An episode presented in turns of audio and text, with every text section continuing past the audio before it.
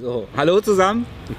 Äh, wir halten uns gerade, für die, die sich fragen, warum wir so sitzen, wir halten uns gerade natürlich an die Corona-Auflagen. Ja. Aber wir sind gerade zu Tisch in einem Restaurant. Und äh, ja, deswegen dürfen wir nebeneinander sitzen. Wie war es dann heute? Bitte? Wie war es dann heute? Also ich war auf jeden Fall eher da als ihr beide. Nämlich vor, heute vor der Regierungspressekonferenz war noch eine Pressekonferenz mit verschiedenen Datenschutzbeauftragten. Also den Herrn Kelber, der Bundesbeauftragte für Datenschutz, Frau Hartke, das ist die Landesbeauftragte in Brandenburg, Frau Thiel, das ist die Landesbeauftragte in Niedersachsen und Herr Brink, das ist der Landesbeauftragte in Baden-Württemberg. Und die haben über die Folgen einer europarechtswidrigen Gesetzgebung beim Patientendatenschutzgesetz gesprochen. Sowas gibt es? Ja. Also das äh, Gesundheitsministerium äh, will ja deine die, Pat- digitale Patientenakte und die aktuelle Gesetzgebung dazu, also das Patientendatenschutzgesetz, äh, widerspricht laut den Datenschützern der Europäischen Datenschutzgrundverordnung. Und in ein laufendes Gesetzgebungsverfahren können sie ja noch nicht eingreifen. Allerdings haben sie jetzt schon mal angekündigt, was sie dann machen werden, wenn es kommt. Sie sind dann nämlich für die Krankenkassen jeweils zuständig und die müssten sie dann abmahnen, wenn die das so machen, wie es im Patientendatenschutzgesetz äh, geplant ist. Also es geht da vor allen Dingen um das Zugriffsmanagement auf die Daten und das Authentifizierungsverfahren derjenigen, die zugreifen. Genau. Und was heißt das jetzt auf Deutsch? Na, dass sie danach, dass das Gesundheitsministerium äh, das Gesetz so eigentlich nicht in den Bundestag geben könnte. Es ist auch kein, also das Gesetz kommt nicht aus dem Bundestag, sondern es kommt aus dem Ministerium und der Bundestag muss nur zustimmen. Am 18. September ist, äh, steht das da auf dem Plan. Und äh, der Bundestag sollte am 18. September Einspruch gegen diese Fassung des Patientendatenschutzgesetzes einlegen. Gut. Und wenn die Kranken, wenn das alles so laufen würde, wie äh, der Datenschutzbeauftragte Herr Kelber das dann gut finden würde, dann würde das 30 Cent pro Versicherten pro Jahr mehr kosten. Was? Das geht natürlich nicht. Also das sind, Das ist sind also, da Kosten, geht ja die schwarze Null flöten. ja, Ja, Kosten, tut mir leid, Uli, Kostentreiber. tut mir leid, Uli, ja, also der Datenschutzbeauftragte. Das geht so nicht. Schwarze Null und so, ja. Da müssen wir jetzt leider Abstriche machen beim Datenschutz. Ja, das sind die wirklichen Kostentreiber im Gesundheitswesen. Ja. Na schön. Gut, ne? Also auf dem Schirm, 18. September, Bundestag äh, kann Einspruch gegen die aktuelle Verfassung, aktuelle Fassung oder dann Fassung des Patientendatenschutzgesetzes vorlegen. Wie viele Journalisten waren da? Drei. Es gab aber auch drei gute Fragen, also daher Jeder eine. Gingen 25 Minuten. Oh. Also soll sehen, ist aber auch kurz und knackig. Ich meine, der hat nur kurz gesagt, was ihn daran stört. Ja, da muss man jetzt nicht so viel. Eine Frage war interessant.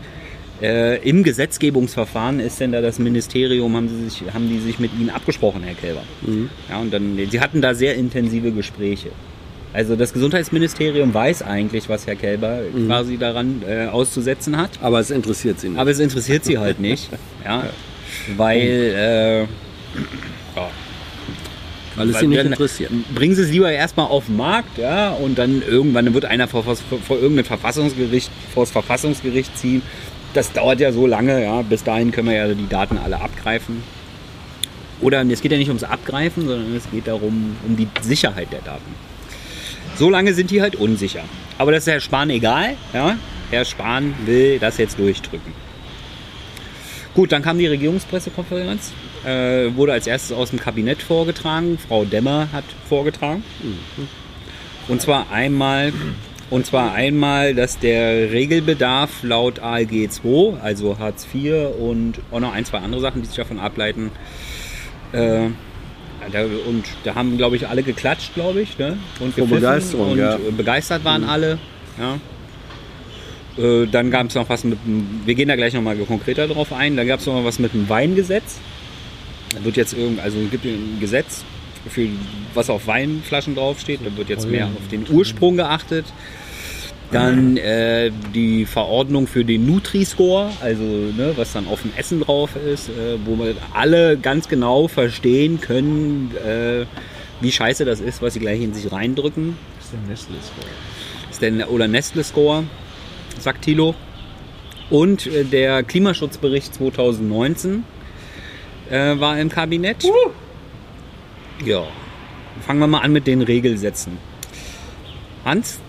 Ja, ja, interessant. Äh, also nachdem die Bundesregierung ja so viele Milliarden zur Bekämpfung von Corona-Folgen äh, ausgibt, kann man natürlich jetzt nicht noch zusätzliche Milliarden ausgeben, um zum Beispiel die Regelsätze äh, für Hartz IV, letztlich geht es ja darum, hochzusetzen. Also sie werden hochgesetzt, aber natürlich... äh, Ja, sie werden wieder angepasst. Eben. Also, Ja. Das ist ja keine Ja. Erhöhung. Ne? Ja, ist es ist eine, es ist eine numerische äh, Ja. Erhöhung. aber Eine numerische Erhöhung. Mhm. Ähm, aber in, in einem wesentlichen Bereich, nämlich dem der Kinder, Mhm. ist das, wird, wird das Volumen der Gesamtsumme, die ausgeschüttet wird, eben nicht erhöht, sondern bleibt, weil, also da wird noch nicht mal angepasst, äh, weil sie festgestellt haben, dass das in Ordnung so ist. ja. Ja. Äh, Also das ist natürlich interessant. Das Leben wird insgesamt teurer. Die Bedürfnisse von Kindern wachsen eigentlich durchaus auch äh, und zu Recht. Ähm, Aber das wird sich äh, in den Sätzen nicht niederschlagen. ja. Dann, Weswegen auch im Grunde alle Sozialverbände, nicht nur wegen der Kinder, sondern überhaupt auch wegen des Mechanismus, wie die Regelsätze äh, festgelegt werden, dagegen Sturm laufen. Und dann sagt die Sprecherin äh, des Arbeitsministeriums, ja, das ist ja auch die Aufgabe der Verbände. Aber wir sind der Meinung, wie Sie ja als gesagt, die Vorwürfe der Sozialverbände sind nicht neu, Ja. aber auch nicht gerechtfertigt, Ja. weil es ist ja eh deren Job, solche Ja. Vorwürfe zu machen. Ja. Deswegen, ja, uns das Ja. egal. Hartz IV ist, schützt nämlich vor Armut. Natürlich. So. Ja? Ja. Ja. Also das ist dann dieses lustige, das Verständnis von Armut, weil es gibt Ja. natürlich absolute Armut und relative Armut.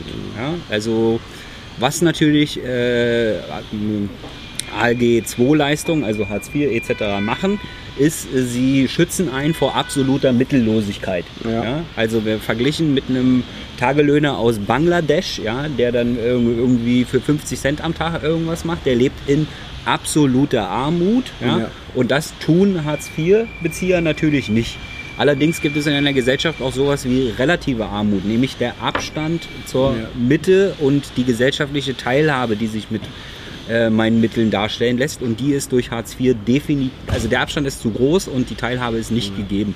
Und das ist für eine Demokratie ein Problem. Ja, Dieses Problem möchte allerdings die Sprecherin von Herrn Heil, ja, man muss es ja noch dazu sagen, die. Sprecher machen die Politik ja nicht, ja, Ja. sondern sie verkaufen sie dann nur. Ja, also wer, wer von Hubertus in letzter Zeit einen dynamischen Eindruck gekriegt hat, der sollte sich definitiv nochmal die Ansage seiner Sprecherin angucken. Ja. Ja, und man muss eben auch sagen, äh, das Bundesverfassungsgericht hat der Regierung äh, aufgegeben, sozusagen ähm, die Gestaltung von Hartz IV so zu machen, äh, dass sie an die gesellschaftliche Entwicklung angepasst ist oder die aufnimmt, was eben, wie du sagtest, bedeuten soll, dass Teilhabe möglich ist. Ja. Und dann stellt man eben fest, dass in wesentlichen äh, ähm, Beiträgen, die sozusagen fiktiv in diesen Warenkorb mit eingehen, äh, dass da von einer Einbeziehung oder Berücksichtigung gesellschaftlicher Entwicklung äh, überhaupt keine Rede sein kann. Also so- ein fiktiver Satz von äh, 1,60 Euro pro Monat für Bildung äh, ist lächerlich. Und, äh, aber das geht immer noch indirekt in den Warenkorb ein. Aber wenn du jetzt 1 Euro weniger für dein Essen ausgibst, dann Ja, hast du dann- mehr für die Bildung. habe ich mehr für die Bildung. Ja, ja. Und ich kann natürlich auch sagen, ich gebe nichts für die Bildung aus und kaufe mir für die 1,60 Euro noch drei Zigaretten. Also es ist, ähm, es ist kein äh, Unwürdig, in einer Demokratie Ja, unwürdig. es, wenn man, wenn es kein blöder Karlauer wäre, würde man sagen, das war arm. Hat das, Ja. noch, hat das noch andere Kollegen interessiert eigentlich? Nicht so viele.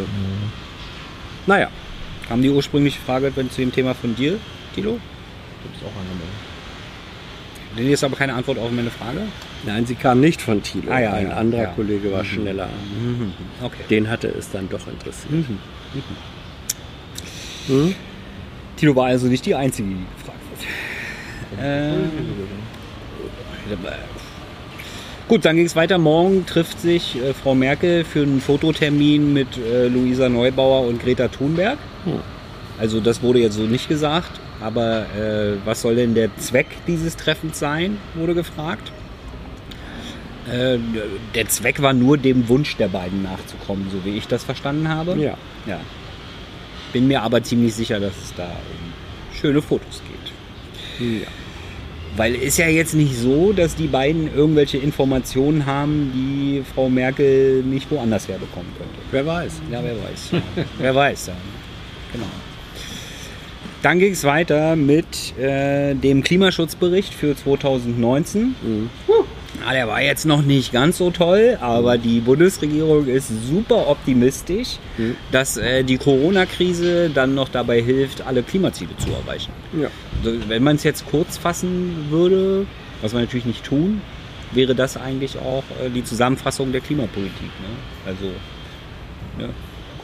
Ja, wir hoffen jetzt mal, dass die Corona-Krise die Wirtschaft so weit gebremst hat, dass wir damit unsere Klimaziele erreichen. Man nennt das auch einen Kollateralnutzen. Ja. Dann gab es die Frage ans BMU, also ans Umweltministerium, ob Sie denn der Meinung sind, dass die Klimaziele äh, von Deutschland erreichbar sind. Also wir können auch noch darüber reden, ob die streng, überhaupt streng genug sind, die Klimaziele. Ne? Aber bleiben wir mal bei denen, die sie beschlossen haben, ob sie die erreichen. Kann das Umweltministerium leider nicht in die Zukunft gucken. Und wir haben auch leider gar keine belastbaren Zahlen. Mhm.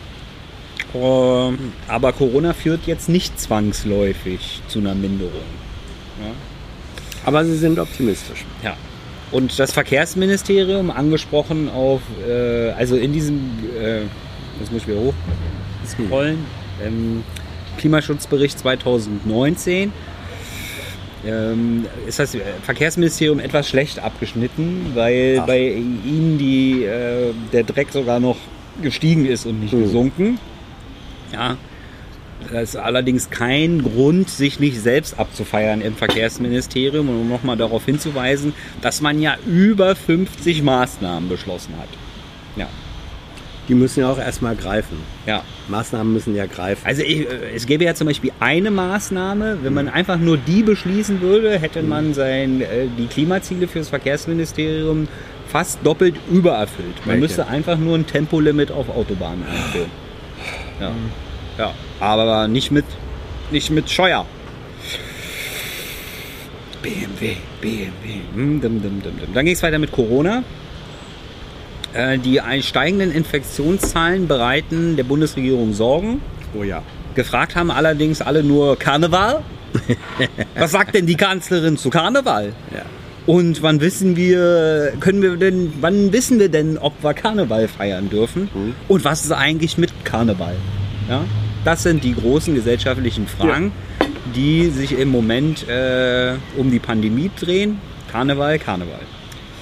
Wir haben uns dann verkniffen nachzufragen, äh, ob was mit Fasching ist. Mhm. Ja. Dann hat Frau Demmer noch ein bisschen Wir haben auch nicht nachgefragt, wie das mit ähm, Kappensitzungen äh, im Landkreis Rheinsberg und so weiter ist. Ich will mal hier von Jo. meinem, von meinem Westen-Cocktail trinken. Lass dich nicht stören. Du Ähm. alter Tierfreund. Dann hat Frau, M, Frau Demmer noch ein bisschen was zur App. Also ich habe mir jetzt hier aufgeschrieben, zusammengestammelt, aber Na, na. es war schon, na, es war schon sehr viel besser als beim letzten Mal, als sie versucht hat, so Eben. die, ne? also ein Fortschritt. Ja, aber trotzdem so richtig, also ich weiß nicht. Ja? Bisschen Fließler. Das kann ja nicht nur daran liegen, äh, dass sie keine Informatikerin ist. Ne? Weil so viel um Informatik ging es da jetzt nicht wirklich. Ja?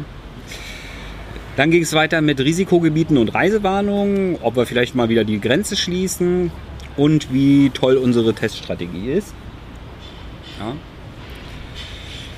Ähm, dann ging es weiter mit dem Putsch in Mali. Mhm. Da ging es auch eine ganze Weile drüber. Also die Bundeswehr ist ja in Mali und bildet dort äh, Soldaten aus. Und äh, unter anderem. Was noch? Es gibt zwei Missionen. Was? Die Antiterrormission mit den Franzosen. Mhm, Antiterror mit Franzosen und Ausbildung. Ach ja, genau. EU und UN. Okay. Ja, aber äh, da gab es jetzt die Frage, ob denn die von der Bundeswehr ausgebildeten Soldaten an dem Putsch beteiligt waren. Das kann man natürlich so jetzt nicht direkt sagen. Dann gab es noch die Frage, ob man da nicht, also die putschen ja gegen den Präsidenten und dann finden viele, dass die Unzufriedenheit mit dem Präsidenten auch gerechtfertigt ist. Ob man da jetzt gleich zu einem Militärputsch äh, greifen muss, ist natürlich eine andere Frage. Ähm, aber dann war die äh, Frage, die im Raum stand, ist, ob die Bundesregierung dort vor Ort quasi nicht ein bisschen zu sehr auf Stabilität, also auf diese Regierung gesetzt hat.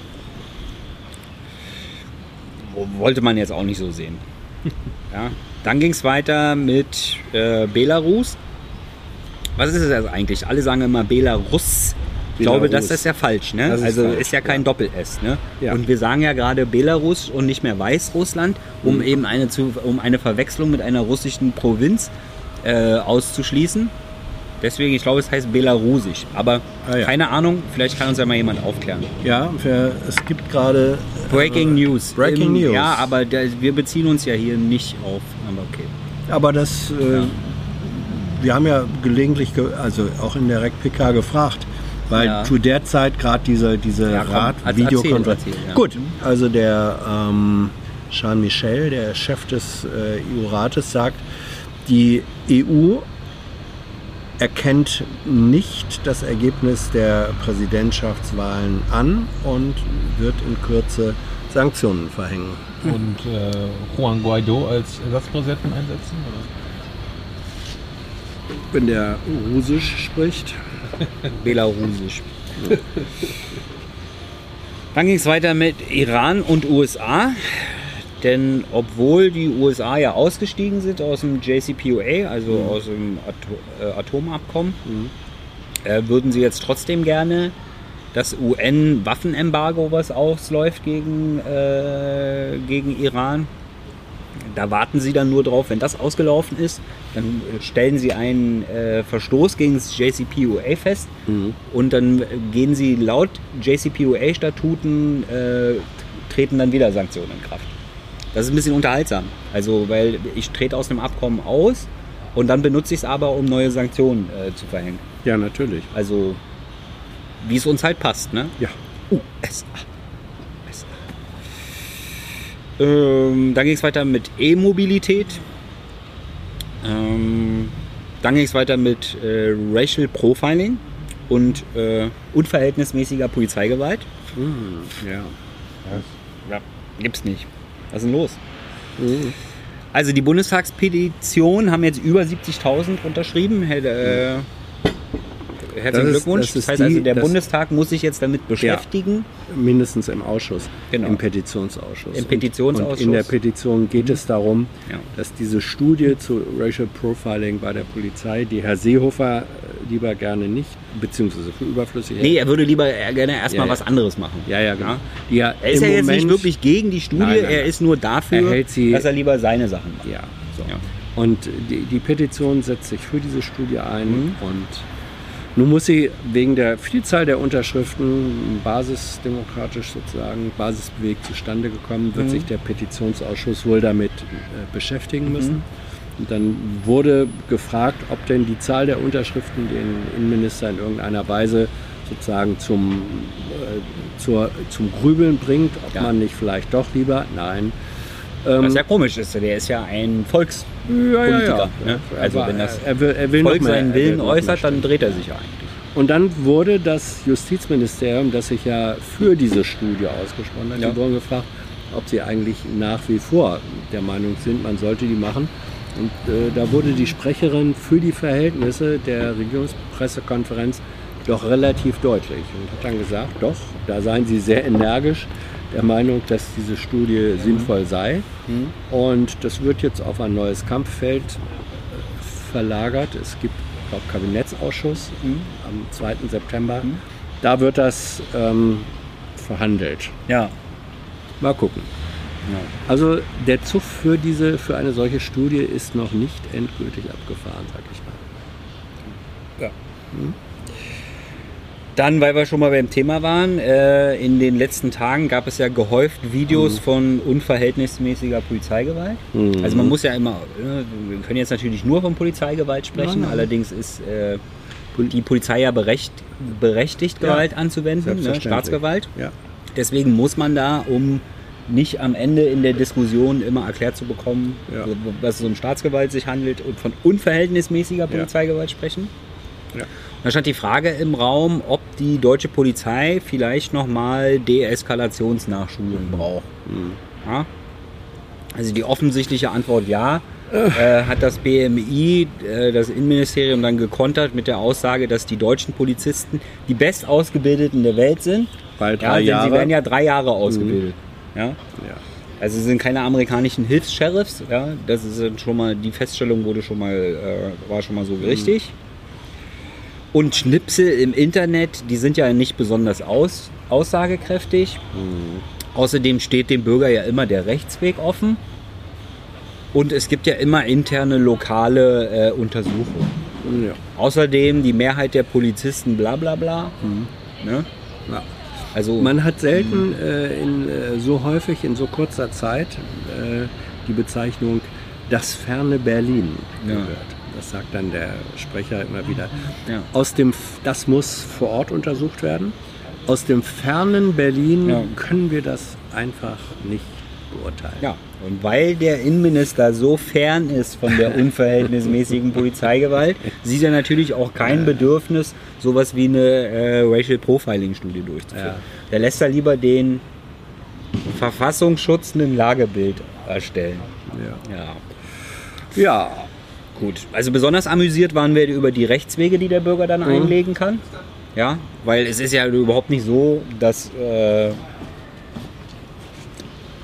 dass innerhalb der Polizei sich dann abgesprochen wird oder sowas. Passiert Nein. nicht. Passiert nicht. Ja, der Rechtsweg steht allen offen. Ja, viel Spaß dann dabei.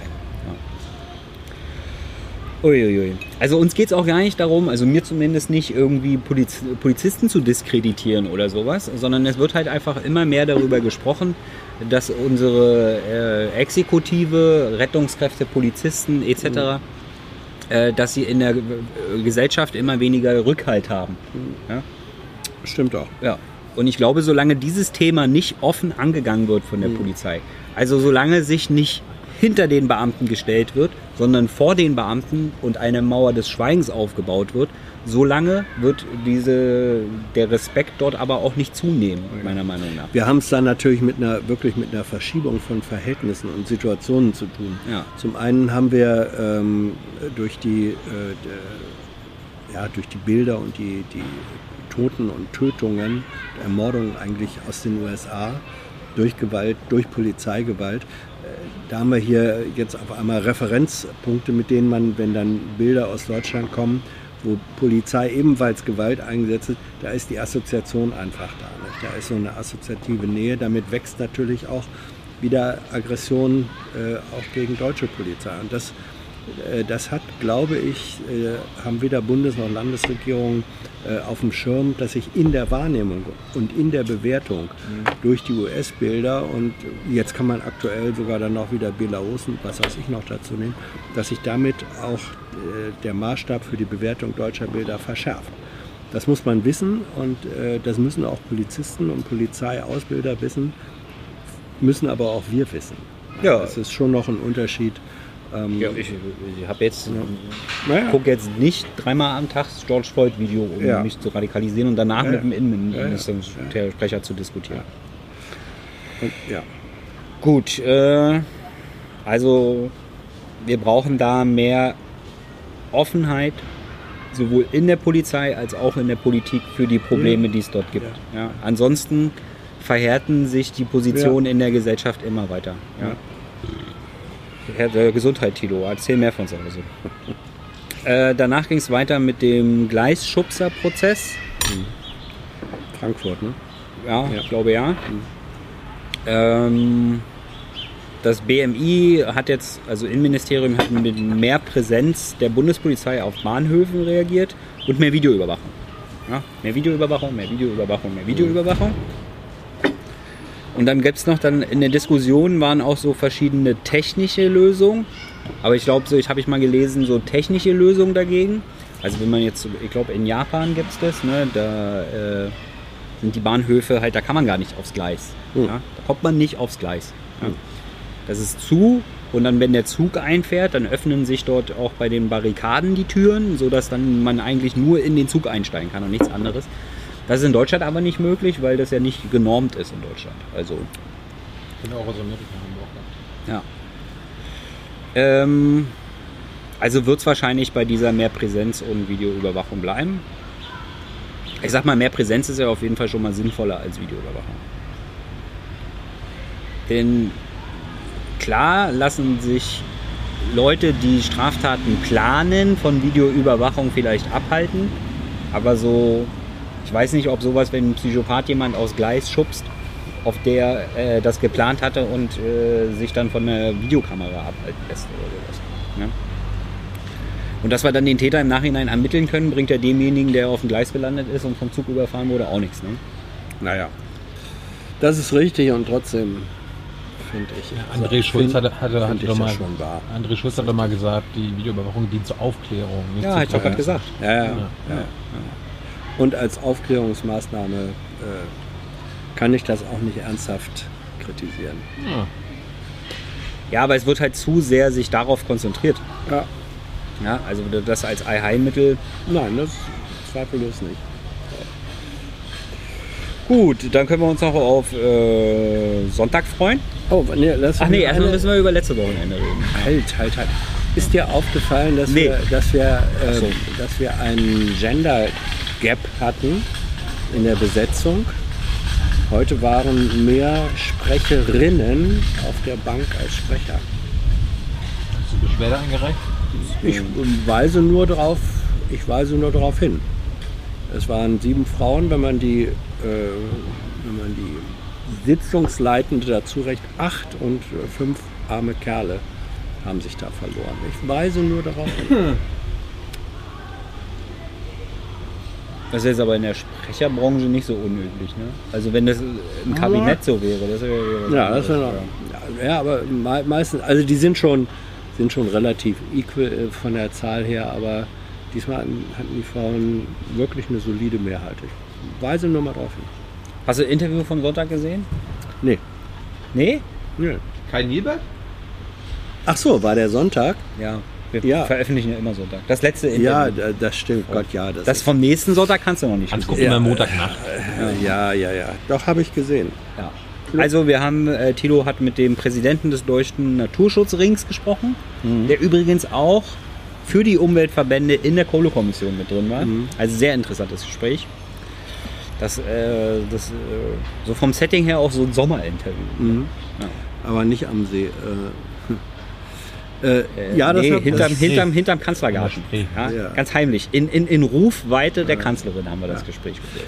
das ist ein Gespräch, was ich interessant finde, äh, fand und finde, was ich empfehlen würde.